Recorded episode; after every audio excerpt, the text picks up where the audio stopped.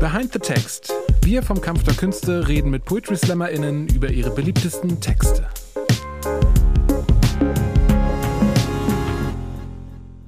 ...2023, willkommen bei Behind the Text. Mein Name ist Sebastian Droschinski. Richtig, diesmal keine Fantasienamen, wie ich sie sonst benutze. Ich werde jetzt einfach rausgehen. Hallo, ich bin der Klaus, der hier das Ding moderiert. Es soll aber auch gar nicht so lange um mich gehen. Ihr habt doch eh nur eingeschaltet wegen meines Gastes ein äh, Autor, ein, ein Witzetyp, ein Slammer, ein Internetplaneur, ein, ein Moderator und, und, und. Ich freue mich wahnsinnig, dass du diese neue Interviewreihe jetzt mit mir eröffnest. Danke, Johannes, für dass du hier bist. Wie schön ist das denn, Ja, moin, danke für die Einladung, Sebastian. Also du, du, du stapelst ja direkt, direkt tief, dass die Leute sich das nicht meinetwegen, deinetwegen anhören. Ich bin nur deinetwegen. Danke. Also die Leute sind Meine mir völlig Augen egal. Ich bin, obwohl, nein, bleib dran, bleib dran. Und das war eine wunderschöne Folge. Ciao. Ich Ja. bin nur deinetwegen da. Danke. Freu mich. Ähm, erstmal, um den Werbeteil am Anfang einfach mal durch die Tür zu pushen und nicht Mhm. hinten, wenn die Leute eh schon abgeschaltet haben. Dein aktuelles Buch heißt Buch 2. Ja. Das ist wunderschön. Das hat äh, bei einem großen Internetkaufhaus ausschließlich 5-Sterne-Bewertungen. Du hältst den Standard hoch. Ja, es sind zwei. also es ist natürlich nett, dass du das, das verschweigst, aber äh, es sind bis jetzt erst zwei. ey, vielleicht könntet ihr ja die dritte sein. Also wenn es Ähm, euch gut gefällt, schreibt auch eine. Wenn es euch nicht so gefällt, schreibt mir die Kritik privat, aber Super veröffentlicht die nicht im Internet, weil das trifft mich. Ich kontrolliere das regelmäßig. Echt? Ne? Also bei allen Büchern sind ja inzwischen vier. Mhm. Also nicht mehr wie früher jeden Tag, aber schon so ab und zu mal so, wo stehe ich noch? Auf welchem Verkaufsrang ist man? Da guckt man so ein bisschen nach. Ja, hast du da so, hast du da so Ego und denkst, fürchte, für ja. alles für die Kunst. Ich fürchte ja, und mich trifft es auch sehr, wenn da jemand was Negatives schreibt. Also für Leute, falls ihr Okay. mich überhaupt nicht mögt und mich ärgern wollt. Also nee, es interessiert mich natürlich gar nicht. Nee, also wie geht alle dir anderen. voll vorbei, Alter. Du Ja, weißt ja um deine künstlerische Das Integrität. interessiert einen schon. Also, äh, ich weiß nicht, wie, du, wie das bei dir ist, wenn Feedback auch für deine Arbeit kommt. Wirklich, ich bin, bin super angefasst. Bin Ja, super oder? angefasst. Ja, aber meine Arbeit ist ja auch so, wenn gar nichts erwähnt wird, ist meine Arbeit okay. Ne? Und, Stimmt wie äh, beim Schiedsrichter so ein bisschen. Ein bisschen, ja. Gesprochen wird. Genau, Aber ich wenn über mich gar nicht gesprochen wird, war es eher schlecht. Okay. Oder? ja, genau, das ist, Oder? das ist das Ding, ne? Du bist ja einfach eine, eine Bühnenpersonality. So, wenn nicht über dich gesprochen wird, ist es ganz, ganz, ganz übel. Ich will noch mal den Tipp geben, wenn ihr wegen der Continuity wegen, ne? Äh, Ihr könnt auch gerne das Buch 1 holen. Das gibt's gerade bei Medimobs für 2,80 Euro. Ey, Ach, ich freue mich immer, wenn das so verschleudert wird. Das trifft mich zum Beispiel auch wieder, wenn Leute das bei Ebay einstellen Ja, ja. und so verkaufen. Mhm. Wieso behält die Person das nicht? Hast du schon mal geschrieben, ob behältst du das nicht? Oder hast du schon mal deinen, selben, deinen eigenen Bestand zurückgekauft und wieder teurer Kann ich, verditcht? äh, oh, ich, da kann ich was erzählen, das mache ich auch im Soloprogramm. Es hatte mal eine Person äh, ein anderes Buch von mir, Dialoge, ähm, äh, bei eBay Kleinanzeigen eingestellt mit dem Ja. Text Neu nie gelesen. Und da habe ich dann äh, der geschrieben, so, hallo, warum hast denn du das nie gelesen? Ja. So, ne? Und sie hat dann zurückgeschrieben, ach, äh, ich habe ein bisschen reingeguckt, es war irgendwie nicht so mein Humor, aber wenn es klickt, ist es bestimmt äh, super. Und dann hat sie mir vier Minuten später noch eine Nachricht, mir auch eine Frage gestellt. Ja. Und zwar hat sie mir dann äh, die Frage gestellt, Sie sind aber nicht der Autor, oder? Und da habe ich, es war. Und da habe ich dann nicht mehr geantwortet. Ja. Das war mir dann zu unangenehm. Ich habe dann überlegt, ob ich es zurückkaufe. Ich behaupte, glaube ich, auf der Bühne, dass ich das dann gekauft Ja. hätte. Aber das, ich verfolge das. Aber ich verkaufe ja selber auch Bücher, die mir ganz gut gefallen haben. Also hier, ne, Also- wa- was eine Negativkritik war, das ist, glaube ich, die einzige bei diesem Internetkaufhaus, dass manche Seiten nicht voll genug gedruckt sind. So, ja, manche Seiten sind nicht komplett vollgedruckt. Stimmt, Da hat jemand geschrieben, das ist Papierverschwendung. Ne? Ja. Dass auf manchen Seiten, ja, wenn der Text halt nur, nur drei Zeilen geht oder eine, da eine kleine Zeichnung ist oder so. Ja, das ist Kritik, mit der komme ich klar. Sehr gut. Das sollte dich noch nicht zerbrechen. Das ist ja nicht von wegen, ey, der, Ich, der also, ist hässlich und kann nicht äh, schreiben. Die Am- Geschäftsführung hat gerade den Kopf hier reingesteckt und Oh, möchte okay. irgendwas machen. Was will die wir können das Geschäftsführung? gerne machen. Hallo Geschäftsführung. Die Spülmaschine muss noch ausgeräumt. Ja, dann pausieren wir noch ganz kurz. Ich finde das, ich find das immer cool, wenn sowas passiert. Lass das doch drin. Ja, Ich finde das immer schön, wenn man so beim Hören das auch ist hier merkt, so Wohnzimmer-Feeling. Ähm, genau, da, wir sind hier in so einem Großraumbüro, 40 Leute um uns rum. Das äh, Kampf der Künste Imperium. Und jetzt habt ihr auch mal die Geschäftsführung, deren Namen nicht genannt werden soll, oder ein Teil der Geschäftsführung, äh, auch mal im Hintergrund vielleicht gehört, wenn ich das ganz, ganz, ganz laut drehe. Mensch, wir machen ja hier immer so Synergien. Es geht ja darum, dass wir auch unsere krasse Videoplattform Poetry Slam TV haben. Ach, bei YouTube, bei, findet- wie findet man äh, bei? Instagram kannst du auch jetzt gucken, Poetry Slam TV. die? Poetry Slam TV. Das ist so schmissig. Ist so Ah. schmissiges Ding. Ähm, haben auch schon so ein paar Follower bei YouTube und auch bei TikToks für die ganz jungen wo, Menschen. Wo, wo, Bei- wo gibt's auch? bei, wo gibt's das auch? bei TikToks gibt es Bei das TikToks- auch. bei TikToks. bei TikToks gibt's das auch. So Ich muss mich ein bisschen TikToks. entschuldigen bei dir. Ich bin heute echt, ich habe ich hab eine ne gute Woche gehabt. Ich bin ein bisschen gut gelaunt. Das führt aber nicht immer zu den besten Gesprächen. Ich bin aber auch wahnsinnig gut gelaunt. Ich habe Apfelschorle hier geschenkt Ja, bekommen. ey, keine Kosten und Mühen für dich gefallen, weißt du? Also das würde heute, also Leute, inhaltlich wird das heute nichts, aber wir lachen viel. ey, wir, wir ulken uns einfach so an. Das ist aber auch, Vielleicht wofür werden ich wir einfach stehe, beste. Freunde jetzt Das ist einfach. von mir aus gerne. Ja, gerne. Wieso denn nicht? Hast du, äh, das ist interessant. Äh, Du bist ja Freunde habe, Krefelder. oder fragst du Ha- nee, du bist ja Krefelder. So. Ja. Und man hat ja einfach so, so, so beste Buddies, wo man einfach sagt, das sind fast Bros, das sind fast Brüder, so, ne? Ist das, hast du einen Hamburger besten Buddy oder hast du einen Krefelder besten Buddy? Oder ist dein bester Buddy ganz woanders weg?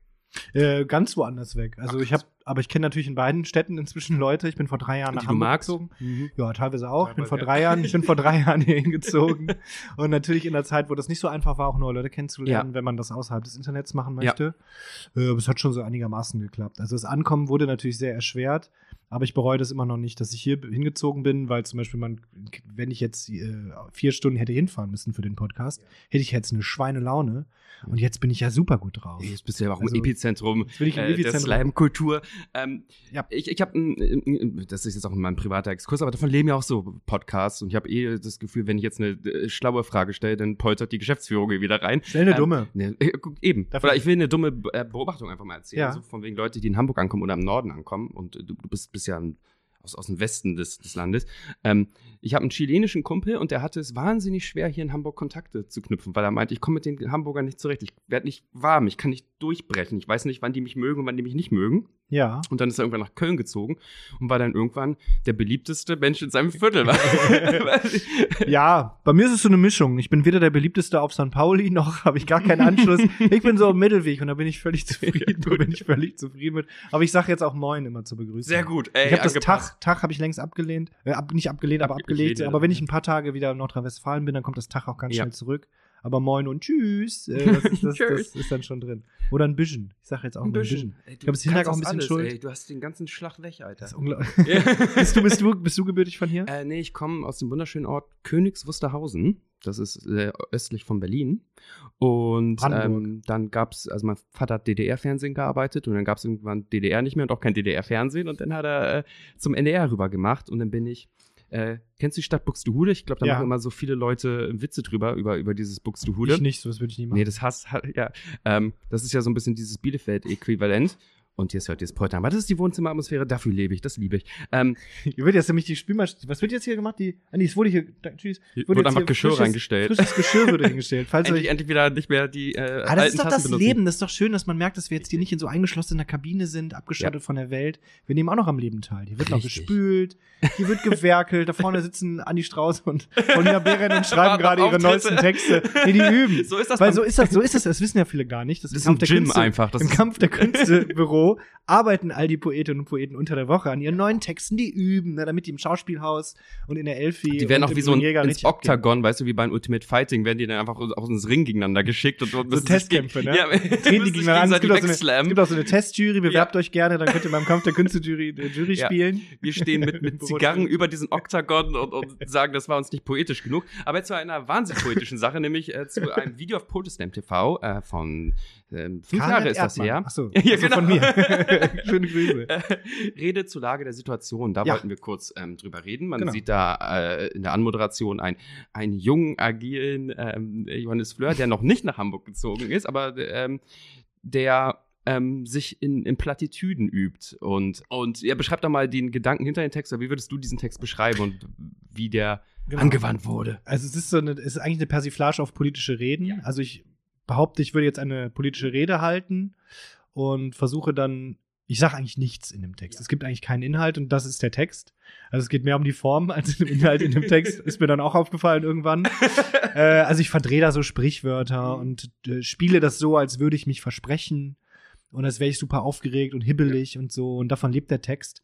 Äh, oder lebte, der, ah, der lebt ja noch, der Text, der ist ja nicht tot. Aber davon lebte der Text. Also es, für mich ist das schon so ein, eine alte, alte Kamelle. Ähm, aber davon lebte der Text, dass die Leute denken, oh, was ist denn mit dem los? Also die ersten zwei Minuten war das Publikum, egal wo ich den gemacht habe, Mhm. eigentlich immer so ein bisschen so irritiert, was passiert da? Bis dann irgendwann im Idealfall bei den Leuten der Groschen gefallen ist, ah, okay, das ist jetzt hier irgendwie gespielt. Also das ist Absicht, dass ich mich verlese. Das ist, äh, also dass ich mich in Anführungszeichen verlese und dass ich das so spiele, als könnte ich den Text nicht so genau oder als wäre ich einfach doof und würde mich vertun äh, bei den Buchstaben. Das hat auch in der Regel funktioniert, dass, äh, dass das rübergekommen ist. Ich weiß noch von einem, einmal hat er, nur einmal hat er überhaupt nicht funktioniert. Das war beim Slam in Mainz, in so einem kleinen Theater, oder wo kleines Theater, 300, 400 Leute Theater. Und da habe ich nur schlechte Wertung für den Text bekommen, also, äh, oder mittelmäßige. Und auf dem Klo meinte dann jemand, einer der Zuschauer zu mir, äh, boah, schade, dass du dich so oft verlesen hast. Ja. Und da habe ich gemerkt, ah, okay, heute war ich wohl nicht, weil es liegt ja an, an mir Ja, dann, klar, ne? klar. wenn alle den, so, wenn alle das so gefühlt haben, habe ich zumindest aufgrund der Wertung so wahrgenommen. Dann war das ja ein bisschen mein Problem so. Und der Text, gut, dass du es fragst, ist entstanden äh, so ein Jahr vorher, bevor der, glaube ich, bei Poetry TV hochgeladen wurde, vielleicht sogar länger. Zwar war das erst so eine kleine Improvisation. Mhm. Ich hatte in meiner damaligen Wohnung so eine Durchreiche, so eine kleine Luke, wo man mit so zwei, zwei Türen auf und zu machen konnte und von der Küche ins nennen wir es mal Wohnzimmer äh, reichen konnte. Und da habe ich immer so kleine Videos gedreht, habe ich so Hörspiele gemacht und so und so, weiß ich nicht mehr, so Quatschvideos gemacht. Und da hatte ich mal einen Tag Bock auf so, so politische, politische Rede persiflieren. Weil mich das schon immer interessiert hat. So, ich Mhm. finde immer Politik spannend, aber eigentlich nicht so die Inhalte, sondern mehr so das Drumherum. Also, oder wie, wie geredet wird oder gestikuliert wird und so. Und da habe ich dann einmal so ein zwei, drei Minuten Impro-Video, glaube ich, hochgeladen. Das müsste es auf meinem YouTube-Kanal auch noch geben, glaube ich. Dann kann man sich so quasi. alle auch sofort kann man aus, sich- nachdem wir bei Poetry Slam TV Und- waren, gehen wir und klickt jetzt hier in die Beschreibung und da steht das in der Infobox. Also das, das war so eine Improvisation, aus der ich dann gedacht habe, auch könnte ich auch einen Text draus machen. Äh, da habe ich dann auch gemacht. Ich hat, da hatte der Text, da habe ich ihn auf so fünf, sechs Minuten eben in Anführungszeichen gestreckt beziehungsweise erweitert und da hatte der irgendwann Premiere in Braunschweig. Das weiß ich auch noch beim Poetry Slam. Ich glaube, der einzige Poetry Slam, wo nicht die Wertungstafeln 1 bis 10 sind, sondern 1 bis 6. Warum auch immer. Also das 6 die Höchstwertung. Ja, Also das 1 wird bis aber 6 hätte man jetzt auch denken können, okay, Schulnoten, aber nee, 5 und 6 sind die, die, diese guten Noten und 1 und 2 die schlechtesten. Äh, und da ist der super gut angekommen und man spürt es ja so auf der Bühne. Wenn man Mhm. einen Text zum ersten Mal vorliest, dann spürt man so, oh, Moment mal. Das ist nicht der übliche durchschnittliche Kram, den ich so mache. Da, da ist ja gerade, dem, der, der, da- dem wohnt so ein Zauber inne. Dann merkt man Ja. das nur auf der Bühne, oh, Moment mal, Moment mal. Und dann, dann habe ich gemerkt, der Text ist gut. Ich habe natürlich trotzdem verloren, aber äh, fürs Gefühl äh, war das Für gut. dich gut, ja. Für mich war es gut und darum geht's ja, ist ja, Ja, klar. so, ne? Und dann habe ich den weiter ausgebaut und so und habe den das ganze Jahr über gemacht. Und das war dann so der eine Text, der wirklich richtig gut war von mir. Oder so der, der raussticht, wo man so sagte, ja, den kann ich machen, egal wo. Den kann ich auf Startplatz 1 machen, den kann ich innen und draußen machen. Der, der, der macht Spaß, der funktioniert, der ballert äh, in dem Sinne, Ja. der, macht, der macht mir Freude und der kommt auch beim Publikum an. Manche Texte finden nur ich klasse und das Publikum leider nicht so. Aber bei dem passt es so. Und den habe ich dann überall vorgetragen oder so. Irgendwann hatte der seinen Höhepunkt dann, so beim NRW Slam 2016, würde ich sagen, im Schauspielhaus in Bochum. Da habe ich dann gewonnen, also die Vorrunde zumindest äh, des Finales. Von zwölf Leuten hatte ich die höchste Wertung damit. Und entsprechend war auch mein Gefühl. Im Finale habe ich dann verloren, weil da war dann wieder der übliche Kram, den ich dann vorgelesen hatte. Aber da hatte, es gibt auch, glaube ich, auch auf YouTube den Auftritt von damals. Aber da fühlte sich das so geil an, so nach dem Motto so, jetzt erziele ich mal beim Publikum diese, diese, diese, diese Jubelstürme, die äh, ich die Jahre davor immer bei anderen mit ihren Texten erlebt habe, weil ich bin jetzt nicht der überdurchschnittliche Slammer, sondern habe einfach mal so meinen Kram gemacht, aber Ja. weit weniger geschrieben oder geübt als viele andere.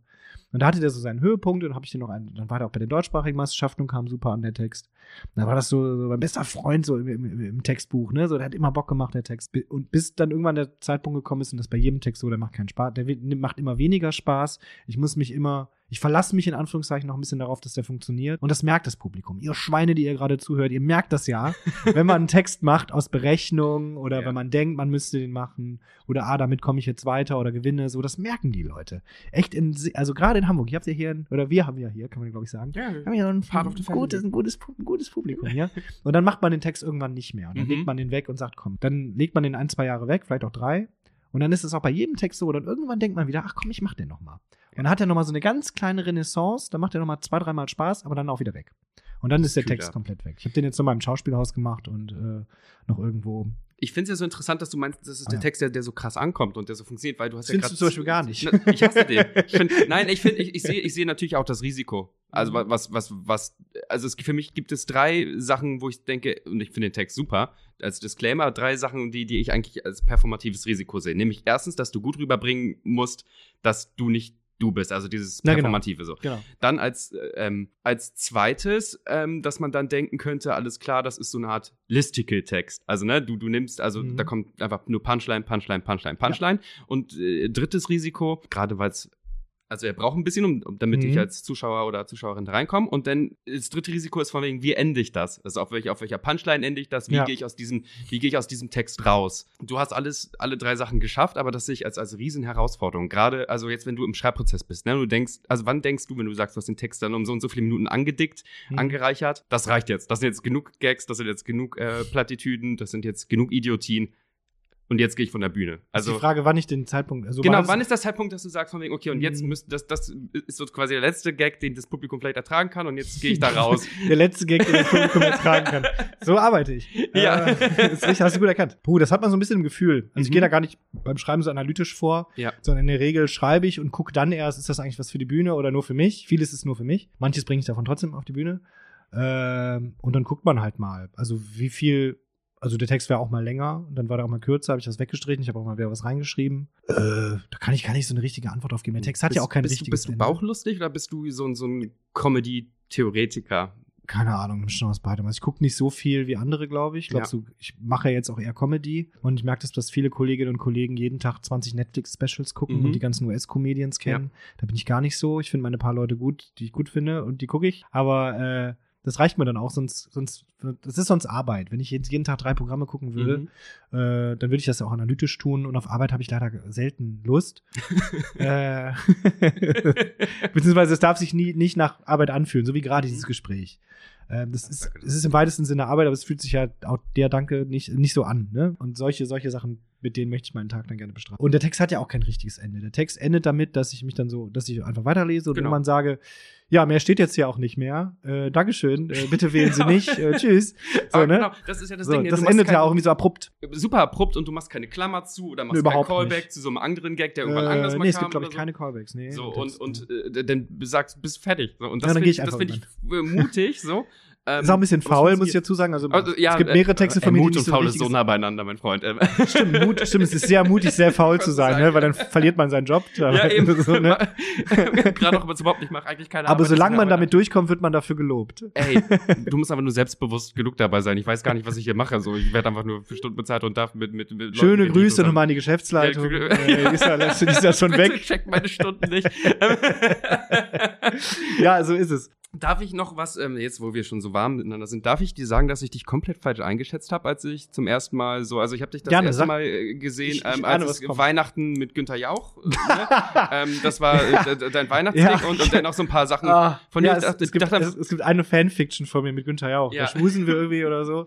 Es gibt fünf, nee, vier oder fünf Günther Jauch-Texte von Ja, mir. Ich glaube, ja, nur ja. den habe ich, glaub, nur den gibt's auf Poetry Den gibt's auf Poetry TV, äh, hab Den habe ich bei der Weihnachtsausgabe, glaube ich, Genau, gelesen, genau. im Schauspielhaus oder so. Richtig. Das ist so eine Fanfiction zwischen mir und Günther Jauch und äh, wir kommen uns zwar nahe, aber es wird nicht so richtig explizit. Ja, stimmt, das habe ich im Schauspielhaus vorgelesen. Genau, ich dachte einfach so, ey, ey, ey, das ist so ein, einer, das ist so, ein- so ein einfach nur, also nur, in Anführungszeichen, nur ein Ulkiger, weil doch im Backstage sehr ulkig warst und irgendwie einfach, warst einfach wahrscheinlich auch irgendwie gut drauf und, und irgendwie Ja. so Zoten gezogen hast.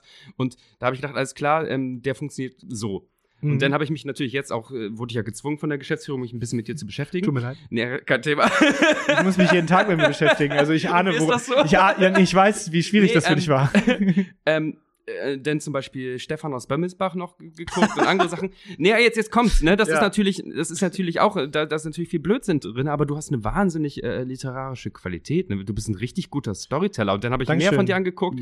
Äh, doch, doch, also, äh, ne, du machst das aber auch mit Stimmen und so, aber selbst wenn man das einfach nur literarisch sieht, so was du, was du für Bilder baust, was du für eine Atmosphäre baust und so, du bist richtig krass geübt und auch, ne, äh, auch die Redezulage der, der, der Situation, du baust ja einen Charakter, so, also du erzählst Mhm. ja quasi damit eine Geschichte, ohne zu sagen, von wegen, äh, also ohne dass eine Geschichte erzählt wird. Und das ist, das ist, äh, das ist äh, ein Handwerk, das ich mehr als respektiere. Deswegen äh, Dankeschön. rede ich jetzt Äh, gerade nicht mit dir als Ulknudel, sondern als krasser Autor von drei von vier Büchern, die ich hier liegen habe. Ja, dreieinhalb. Ich sag mal dreieinhalb. Ich sag mal dreieinhalb. Ja, danke. Ist natürlich schwierig, darauf jetzt zu Ja, reagieren. äh, klar, war ja auch keine äh, Frage. zum Beispiel die drin. Rede der Lage zur Situation. Ähm, da wurde ich später oft darauf hingewiesen, dass es sowas ja schon gibt von Loriot. Loriot hat im Mhm. Bundestag auch so ein Video, wo der im Bundestag so nur Nonsens redet. Das Ja. kannte ich noch nicht beim Schreiben. War auch, glaube ich, gut beim Schreiben, sonst hätte ich es vielleicht gelassen. Ja. Und dann hätte ich gedacht, gibt's ja schon, lass ich. Wurde ich aber später darauf erst hingewiesen, dass äh, es da offensichtlich einen, einen großen Bruder gibt meines Textes, der auch nicht so lang ist und äh, auch wirklich, glaube ich, am, das Video ist, glaube ich, auch wirklich am Rednerpult im Bundestag und so. Übrigens, der Text funktioniert überhaupt nicht im Solo-Programm. Ich spiele ja auch Solo und äh, der war mal ursprünglich drin oder habe ich so als Zu Zugabe gebracht. Und der Text funktioniert überhaupt nicht, weil da, wie, wie du eben erkannt hast, diese Figur, die ich da aufgebaut habe, das klappt im Solo-Programm-Kontext überhaupt Mhm. nicht. Dass ich, nachdem ich zwei Stunden gelabert habe und mit den Leuten Quatsch gemacht habe, dass ich dann so diese Behauptung aufstelle, ich bin jetzt irgendwie jemand, der eine politische Rede hält und äh, so. Das funktioniert, da, da funktioniert gar nicht. Das funktioniert da eigentlich immer nur im Poetry Slam-Kontext. Und auch immer nur, wenn, ja, meistens besser, wenn die Leute mich gar nicht kannten. Das fand ich dann nämlich auch spannend. Aber ich versuche das ja so, ich versuche natürlich auch literarisch zu arbeiten oder so, zumindest so ein bisschen, weil ich bin ja, glaube ich, auch noch so ein bisschen eine alte Slammer-Riege inzwischen schon. Ich habe 2010 angefangen und natürlich hat sich Poetry Slam und die Texte, die auch beim Poetry Slam vorgetragen werden, irgendwie geändert. Und heutzutage geht es viel mehr um Inhalt als um Form, habe ich so ein bisschen das Gefühl. Das finde ich ein bisschen schade. Bei mir ging es ja offensichtlich nie um Inhalt. Also immer nur, ich jubel den Leuten den Inhalt immer nur so unterschwellig unter. Mhm und manchmal dann auch nur so ein, zwei Sachen. Also heutzutage ein Slamtext hat ja ganz viele Ebenen und ganz ja. viele Themen oft. Es wird irgendwie alles gesprochen. Man, man grenzt sich davon ab oder befürwortet das. Und äh, da wird dann oft ein bisschen vergessen, vergessen, mit Sprache zu spielen. Das ist ein bisschen mhm. so mein Eindruck, dass das Verspielte ein bisschen weg ist und dass auch das dass das Riskante nicht mehr so gewertschätzt wird wie früher, weil es irritiert. Ich, ich komme aber aus einer Ecke, ich mag die Irritation. Das ist natürlich beim Poetry Slam schwierig, weil Irritation schwieriger zu bewerten ist als ein gefälliger Text. Verstehe. Aber ich bin früher auch immer gerne in Krefeld ins Stadttheater gegangen und fand ganz oft Stücke scheiße. Oder halt nicht so gelungen. Aber das hat total viel in mir gemacht, mich damit zu beschäftigen. Warum fand ich das nicht gut? Was mhm. hätte ich mhm. besser gemacht? Und das fand ich viel spannender, als den ganzen Tag bei YouTube zu gucken, weil da klicke ich ja weg, wenn mir was nicht gefällt. Aber wenn ich ins Theater gehen muss, bin ich dem ausgesetzt. Und deswegen, Meistens. beim Poetry Slam ist es ja schnell vorbei.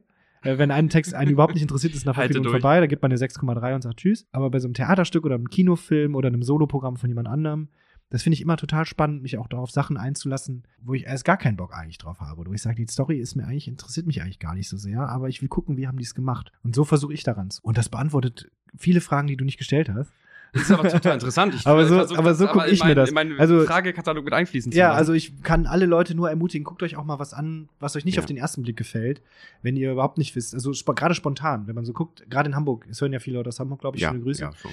Äh, Hallo, wenn ihr nicht wisst, ja. was mache ich heute Abend, dann guckt mal, was, was im Thalia ist oder äh, im Grünjäger oder was weiß ich wo. Was findet da heute statt? Geht da einfach mal hin. Aber jetzt, jetzt ist das, das ja. spielt ja schon da rein in, in, in die Redemption Arc des äh, Johannes Fleur aus der Sicht von Sebastian Droschinski, weil dann ähm, hatte ich auch die Ehre, in Wien bei den deutschsprachigen Meisterschaften zu sein. Und da habe ich einen Johannes Fleur getroffen, der na, gerade nach dem Finale sehr, sehr, sehr beseelt war von, von der ganzen Aktion, von der ganzen Show, ja. der wirklich berührt war und unseren, unseren König des Poetry Slams äh, äh, jetzt äh, Flori Wintels geherzt hat und einfach der ja, wirklich also wieder ich voll mich drin war. Gefreut. Also die meisten letzten deutschsprachigen Meisterschaften waren ja in Wien mit dem Finale im Burgtheater. Ich war äh, Anführungszeichen nur so da, also ich habe eine Vorrunde gefeatured, ja. das heißt außerhalb des Wettbewerbs aufgetreten. Rate mal, welchen Text ich da gemacht habe.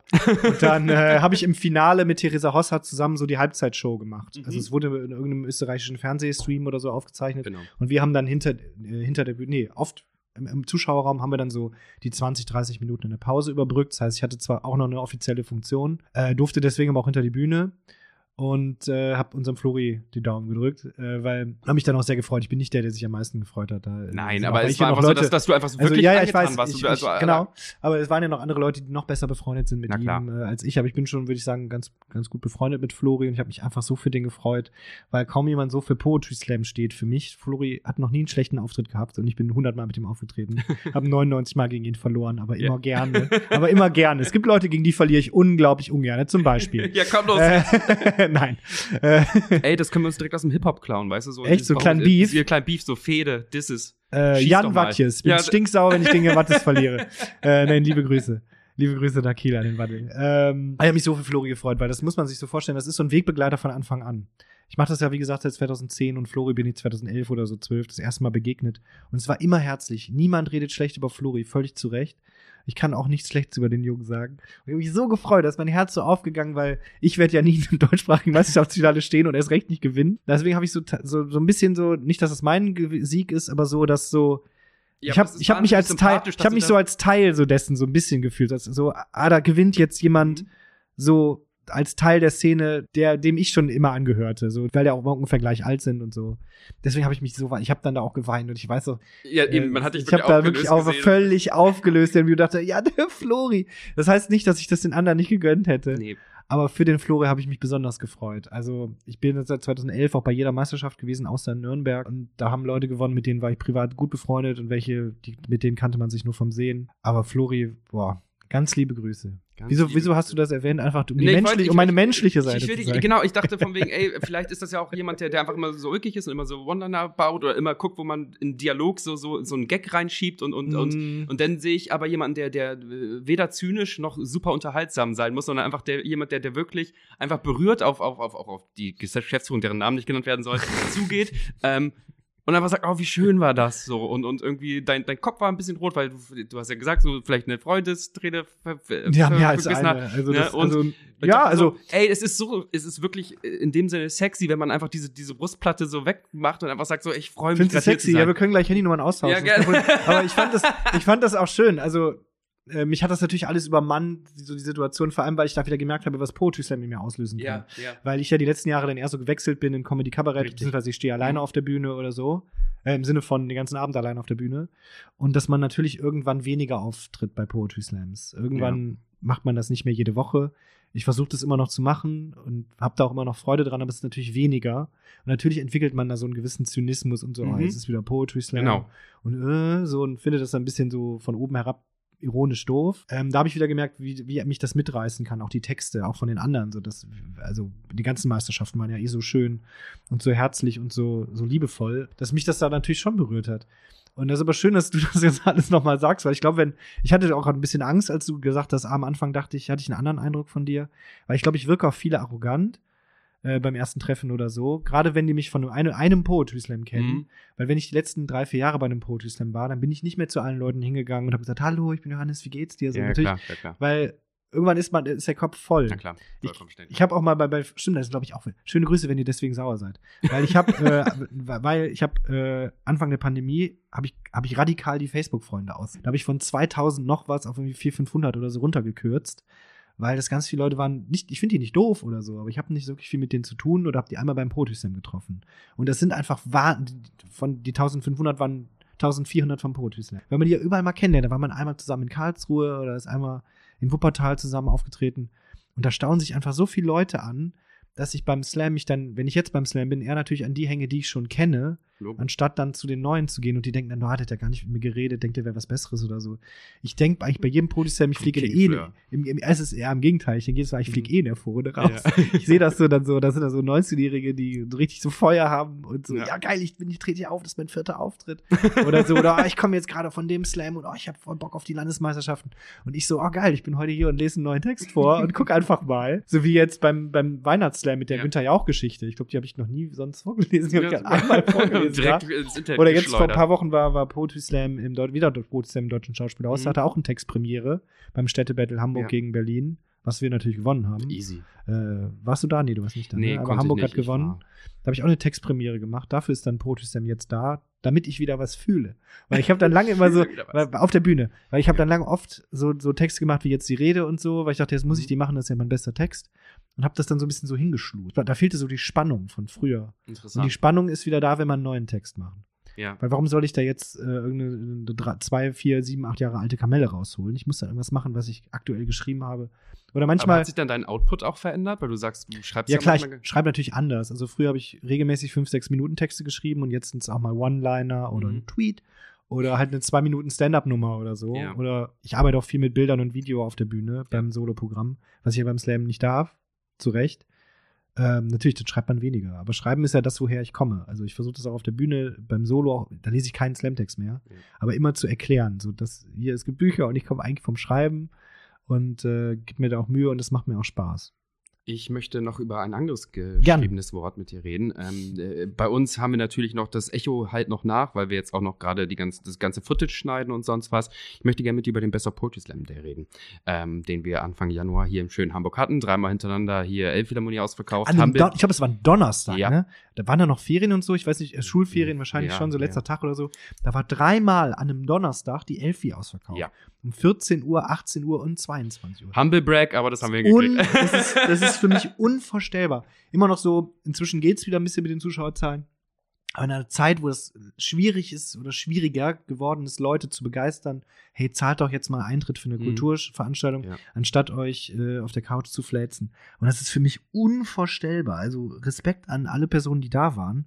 Und Respekt, dass ihr das, sag ich jetzt mal, ihr das jetzt noch mal Ja, so gemacht ey, wir haben uns da sehr viel Mühe gegeben und das war ja wirklich echt drei ein Jahr lang Slams Vorbereitung. Ne? Also auch äh, Online-Marketing ging ja schon ein Jahr lang vorher los und dann natürlich zu Weihnachten alle Leute ne, Ja. schnell jetzt eine Elfi äh, äh, unter den Weihnachtsbaum setzen so. Und du hast eine äh, Laudatio gehalten auf, auf Thorsten Sträter, die erstens ein wahnsinniges Highlight dieser, dieser ganzen Show war. Also es war kein klassischer äh, Slam-Slam, sondern es war einfach so, dass wir Player aus der Slam-Szene so ein bisschen, wir wollten dieses, dieses ganze Medium so ein bisschen überhöhen, indem wir einfach sagen, das sind Awards. So. Und wir mussten das einfach mal machen, weil jetzt gibt's die, jetzt können wir die nicht mehr negieren, jetzt müssen wir weitermachen. Das, Das ist ganz schön, wenn man, wer. A sagt, muss auch B sagen. Ja. Und du wurdest äh, mit einer Laudatio, ähm, bist du aufgetreten, die erstens richtig, richtig also die war auch wieder so warm, so ich dachte so, ey, ich habe auch da Johannes voll komplett falsch eingeschätzt. Das ist eine, eine genuine heartfelt Message, die aber auch super äh, super lustig war, super pointiert war, nicht zu lang, nicht zu kurz und äh, die später auch noch ein, ein, ein Facebook-Eigenleben hatte. Ja, ich du hab einfach die bei mal- magst du Face- mal das Leben Ja, ja, Leute, Leute haben dann bei Facebook nochmal oder auf Instagram gefragt, kannst du die Rede nochmal, Ja. die Laudatio nochmal teilen?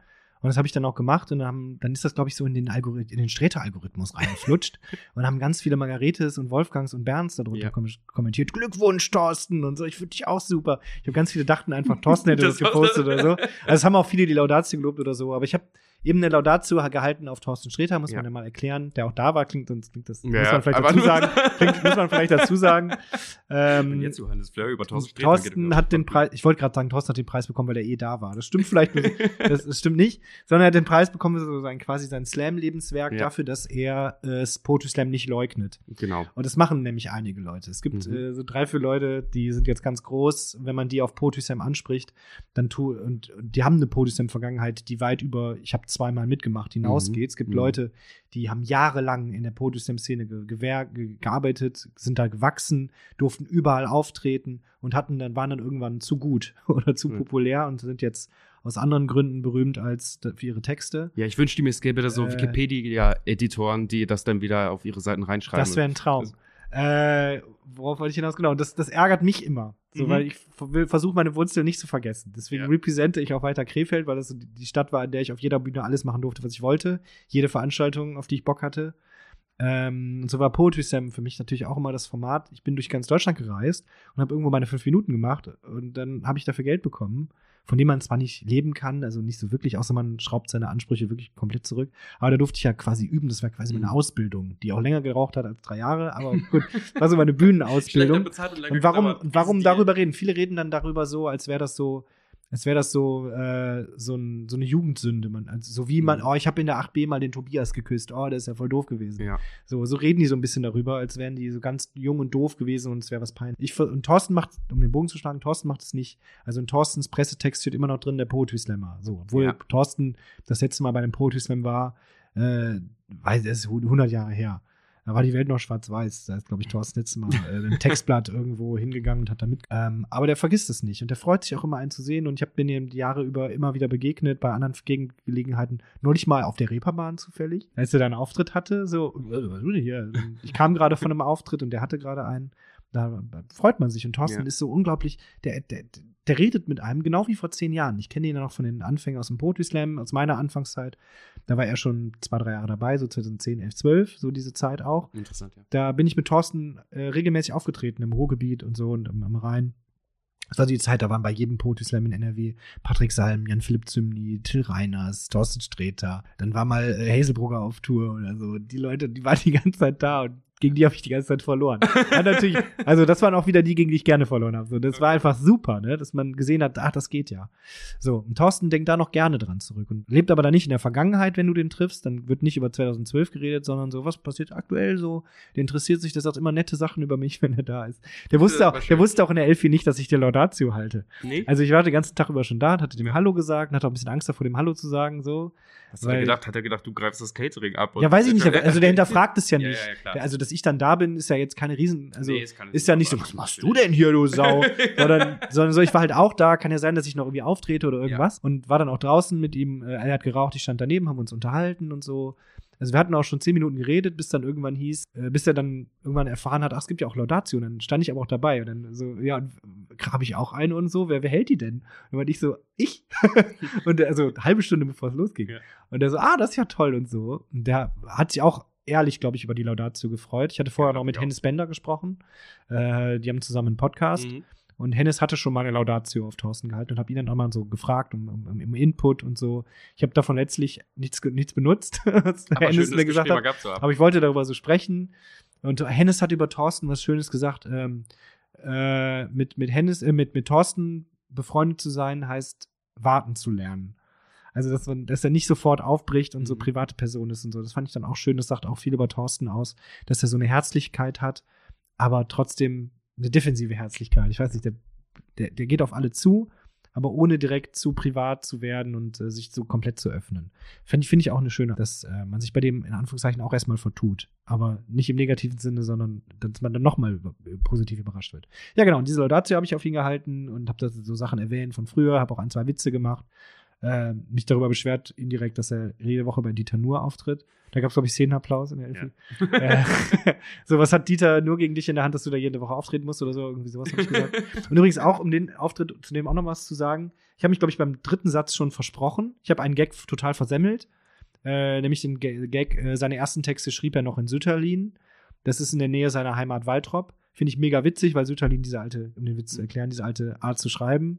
Immer. Und ich tue aber so, als wäre es ein Ort, ja gut okay. Witze zu erklären. Aber den habe ich total versemmelt in der Elfi, weil ich dann da hinter dem Pult stand vor 2100 Leuten und ich war überhaupt nicht aufgeregt. Und ich habe dann über die Situation nachgedacht. Hey Johannes, du liest hier gerade jetzt in der Elfi für Thorsten was vor, du bist überhaupt nicht aufgeregt. Und ich habe mich dann nicht wegen Aufgeregtheit verlesen, sondern wegen Nicht-Aufgeregtheit. und dachte so, das ist ja ein ganz neues. Gefühl. So ein Gefühl hatte ich noch nie. Ja. Äh, so, was ist das denn jetzt für ein komisches Gefühl von fehlender Körperspannung oder so? Aber habt ihr dann ja noch irgendwie rumgekriegt? Ich glaube, der ganze Slam kommt auch vielleicht noch bei, bei. YouTube. Ja. Da müsst ihr dann auf Ja. Poetry Slam TV gucken. Die gibt's auch auf Twig, Twig, auf Bei. Twix Bei, Talks. bei Twix Talks gibt's das auch noch. Bei, bei IG könnt ihr auch die alle Rails, die ganzen Die Rails, Räts, gucken. die Räts gucken. Also da, also da gibt's bestimmt dann Ey, auch die Biergruppe ist dabei. Laudation. Es Ja, war die nicht, war nicht der einzige. Die wer- wird es alle geben. Wird's Ja. dann alle geben, dann kann man sich das nochmal angucken und in meinem Gesicht dann sehen, wie ich mir nach drei Sätzen denke, Johannes, jetzt konzentrier dich bitte mal. Das ist der Satz. Das ist der Satz. Den habe ich da versemmelt. So, das war ein super Tag. Also da hat man auch wieder gemerkt, was Poetry Slam ja kann. Also ich habe mir dann nicht alle drei Slams angucken können aus Zeitgründen. Äh, aber das war ja wunderschön. Und das ist, das ist in Hamburg so, dass hier alles voll ist. Ne? Die, Ja. Also ihr liebes Hamburger Publikum, ihr seid ja völlig bescheuert. Also Wahnsinn, man muss ja. eigentlich nur Poetry Slam dran schreiben und die Leute rennen dahin. Also ganz so einfach toll. ist es nicht, sonst wäre mein weiß, genau, ja, gefährdet. Stimmt. Aber Ach, stimmt, äh, die- fast. Ja, aber deinetwegen ist es ja Meine- so gut. ja, äh, Und weil die Leute hier so toll sind. Ach, die alles, Leute. alles so toll und alle so talentiert und so. Hast du oh. nicht gesehen? Apropos toll und talentiert, ist der Hamburger Comedy-Pokal der allerschönste Pokal, den du bei dir zu Hause hast. Das ist der einzige Pokal, den ich bei mir zu Hause Das glaube habe. ich dir nicht. Du wirst doch irgendwie. Ich weiß, dass du Preise habe gewonnen ich hast. hab beim wie, keine Umzug, beim Umzug habe ich ein paar vergessen. äh, äh, nee, es sind, glaube ich, drei Preise, die bei mir zu Hause stehen. Das ist einmal so ein kleines Schiffchen, so ein, so ein, so ein Schiff aus Ton, das ist der Rostocker Korkenzieher. Genau. In Silber habe ich den, äh, weil Gold Jean-Philipp Kindler gewonnen hat. Äh, Schwein. äh, Liebe Grüße. Und das war aber schön, weil das war ein Kabarettpreis, bei dem wir Mhm. zusammen, man spielt dann jeder so eine, drei, jeder eine halbe oder dreiviertel Stunde, weiß ich nicht mehr. Und Jean-Philipp, den man ja auch aus dem Pod, den kennt ihr, wenn ihr das so Kennt anhört. ihr. Wenn, ihr- So. ihr hier reinklickt, den kennt Und ähm, wir haben dann Platz 1 und 2 gemacht und haben dann, und am nächsten Tag gab es dann in Rostock dann noch den Siegerabend, Mhm. den traditionellen, wo der Sieger nochmal einen Abend spielt. Aber wir haben ausgemacht, ey, wenn einer von uns beiden gewinnt, machen wir den zu zweit. Auch das ist ja Und dann haben wir zu zweit den, den, den, den Finalabend gespielt, weil wir spielen ab und zu auch Duo-Shows und Ja. so. Zum Beispiel in Hamburg im März oder April oder so. Bums, Da spielen wir im Zentralkomitee, sp spielen wir Kindler und Fleur, das Ja. in Anführungszeichen Programm, das wir haben. Also kommt da gerne vorbei. Also auch Zentralkomitee. Im Dürft ihr auf die Zentralkomitee. Website gehen, das sind auch gute Menschen. ich glaube, Entschuldigung, dass ich jetzt Werbung für andere Nee, Veranstaltungen tu das, äh, bitte. Äh, Aber kommt also zweimal zu uns und einmal ins Zentralkomitee. Dann Genau. sind wir da nicht böse drum. Genau. Äh, das gibt's, dann habe ich den, so, so einen Mühlstein gewonnen. Das ist Mhm. auch so ein Kabarett, den Obernburger Mühlstein. So, es gibt viele Kabarettpreise. Ja, ich liebe, dass es jede Kleinstadt in Deutschland und gefühlt äh, in meinem neuen. Pressetext habe ich was gemacht, was ich, Entschuldigung, ich mache jetzt ganz viele Schub Mach doch. Schubladen auf. Mach doch mal. Sebastian 23 hatte in seinem in seinem Pressetext immer so einen ausgedachten. Hm. Und das versuche ich, möchte ich jetzt auch machen. Ich muss ihn noch fragen, ob das okay ist, was Sebastian damit klarkommt. Aber äh, in meinem neuen Pressetext steht, weil ich es ist unangenehm, wenn man so seine Preise erzählt. Ich Mhm. fühle mich gerade richtig schlecht. Du merkst, wie unangenehm es ist, über meinen Erfolg zu reden. Er, er. Aber, aber ich wollte das auch mal, ich habe hab mir jetzt einen Preis ausgedacht, das ist äh, das Bömmelsbacher Kulturradieschen in Gold. In Gold. In Gold. In Gold. Das, das Bömmelsbacher Kulturradieschen in Gold. Ja. Das behaupte ich jetzt, dass ich das gewonnen habe, weil das irgendwie los- süß klingt. Ich finde Radieschen lecker. Also unter, unter, das ist also ein unterschätztes Gemüse. Ey, Weil Radieschen sind voll lecker. Ja, wirklich. Alter. Also ich habe noch nie mir selber irgendwo Radieschen reingetan, aber immer wenn ich einen Salat irgendwo esse, Dann das das dann freue ich mich. Das ist so ein, das ist so ein, so ein Nebencharakter. Da freut man sich, wenn der dann, wenn der dann mal auftaucht in der ein bisschen Serie. Spotlight bekommt. Ja, das ist, ich möchte hier Reklame machen fürs Für Radieschen. Und beim Obernburger Mühlstein, den gibt es wirklich, gewinnt man halt einen Mühlstein und der ist 15 Kilo schwer. Schön. Und der, der ist eine Pflanze bei mir. Da steht, unter der Fensterbank steht eine Pflanze drauf. Das ist quasi so ein Unterteller. Ja. Genau, und es gibt, und es gibt den Hamburger Comedy-Pokal, deswegen hast du vor zehn Plüschpokal, Das ist ne? so ein Plüschpokal, da hast du vor zehn Minuten gefragt. Äh, der sieht so ein bisschen, der hat so Stacheln, der sieht ein bisschen aus wie so der, der Rücken von Bowser von Super Mario. Mhm.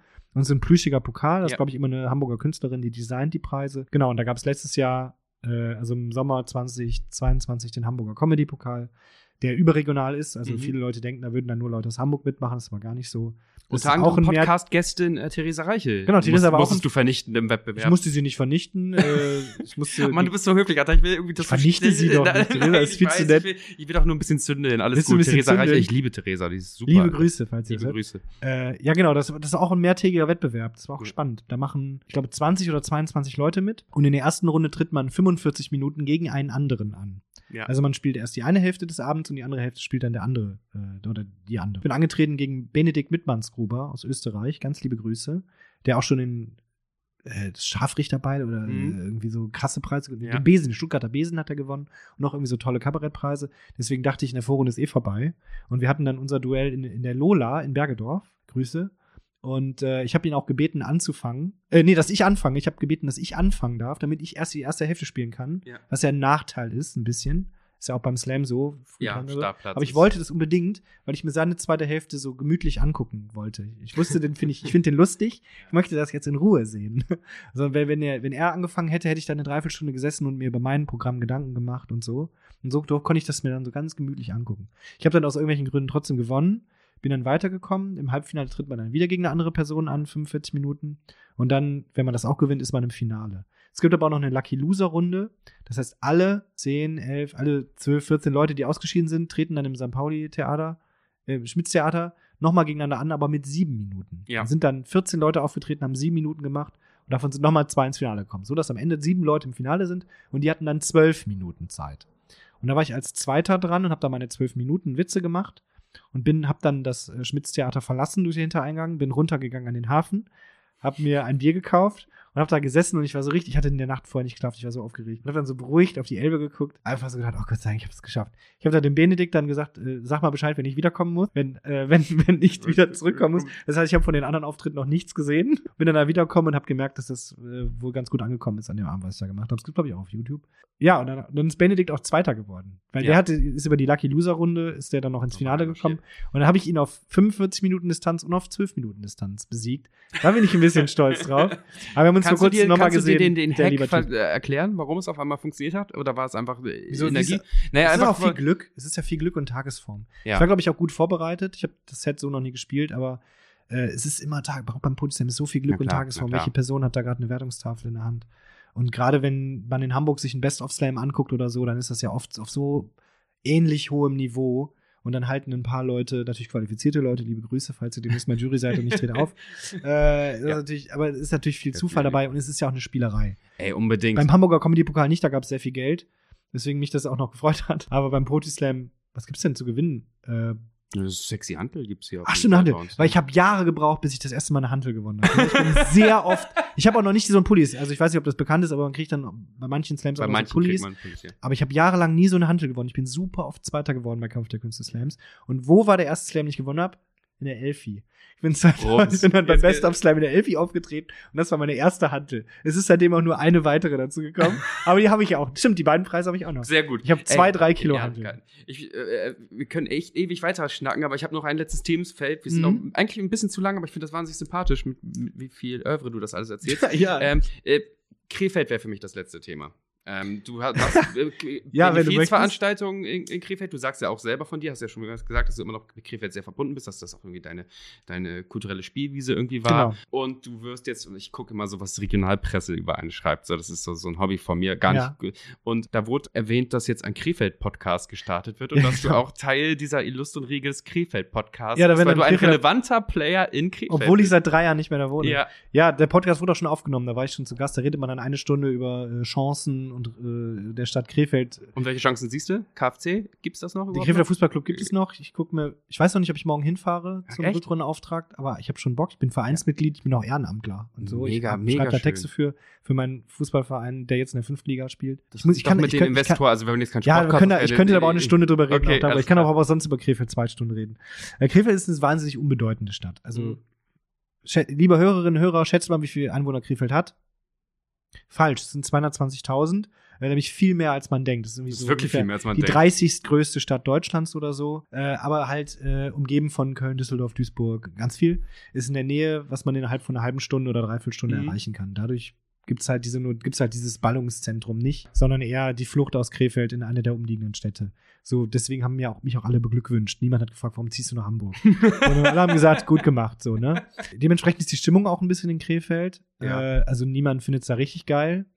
Und das hat mich immer ein bisschen gestört, weil ich das schön finde, in so einer Stadt dann zu versuchen, zu agieren und das schöner Das zu meine machen. ich, geben nicht so eine, weil- so eine ähm, äh, steht da auch irgendwie eine Chance? Also, genau, also für mich war das eine Riesenchance. Also ich verstehe das schon, dass das nicht alle so genießen konnten wie ich, äh, als jemand, der jede Bühne bespielen durfte und Veranstaltungsreihen machen durfte, wie er wollte. Ich habe da so viele verschiedene Veranstaltungen gemacht, von Poetry Slam, PowerPoint, Karaoke. Ich hab auch, war auch mal DJ.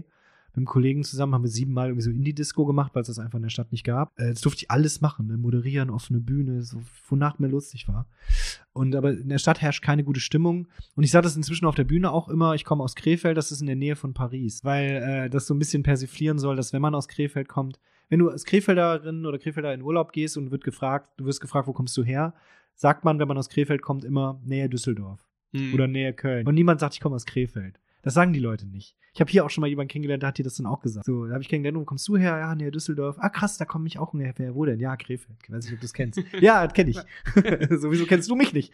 Ja. Äh, Mann. So, bin alles in Krefeld. Ich bin, ich bin sogar im Krefeld-Pokal. So, ähm, und da versuche ich da so ein bisschen so das Positive dran zu sehen. Deswegen Ja. versuche ich auch da, ich versuche ja, das, versuche, dass die Stricke nicht abreißen zu Krefeld, zu Poetry Slam, weil das halt wichtige Teile meines Lebens sind, äh, ohne die ich jetzt nicht hier wäre. Und dass ich jetzt hier bin, finde ich schön, also auch in diesem Podcast. Danke. Und hier wäre ich ja nicht, wenn ich nicht in der Krefelder Zeitung gelesen hätte, hey, es gibt Poetry Slam. Ja. So verbindet sich das, weil ich ja in der Krefelder Lokalpresse das mitbekommen habe. Mhm. Und den Slam, wer hat den Slam gewonnen, den, den ersten, den ich je gesehen habe? Thorsten Sträter. Bums. So, So, so, jetzt, ne? so, die Klammer, also mehr die kann ich Klammer, nicht. Die Klammer, die ich in deinem. Text nicht war, die Mehr haben wir jetzt richtig Ah, krass sehr gut, geschlossen, Sebastian, Alter. sehr gut. Alter, So. Hilfe. Zack. Oh Gott. Ja, danke. Ey, das war das Gespräch. Es war lang, aber es war sehr ergiebig. Wie lange war sehr, das sehr jetzt? Ich habe Schön. kein Zeitgefühl. Wir sind jetzt gerade äh, bei 48 Minuten. Ach, das geht doch noch. Ich Ja, ja, geht über und Stunde. nächste Runde, los geht's, los geht's. Nee, ähm, ey, ihr hört das jetzt am Sonntag und vielleicht lasse ich das jetzt auch einfach so lang, weil es einfach sehr, sehr schön war mit dir. Ich danke dir. Ich danke jetzt dir. brauchen wir nochmal den Social Media Shoutout. Wo soll man dir am besten folgen? Ist dieses TikToks das, wo du am meisten ich dran überhaupt nicht. Ich, kann das, ich Okay, mag das überhaupt nicht. Ach, folgt mir, wenn ihr wollt. Ihr findet das von alleine. Okay, alles Viel Spaß.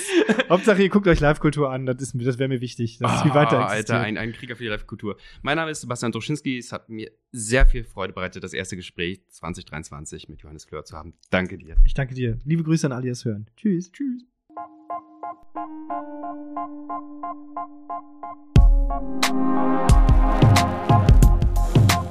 Danke fürs Zuhören. Wenn ihr mehr Slam-Texte aufs Ohr wollt, folgt uns auf Spotify, Apple Podcasts und überall, wo es Podcasts gibt.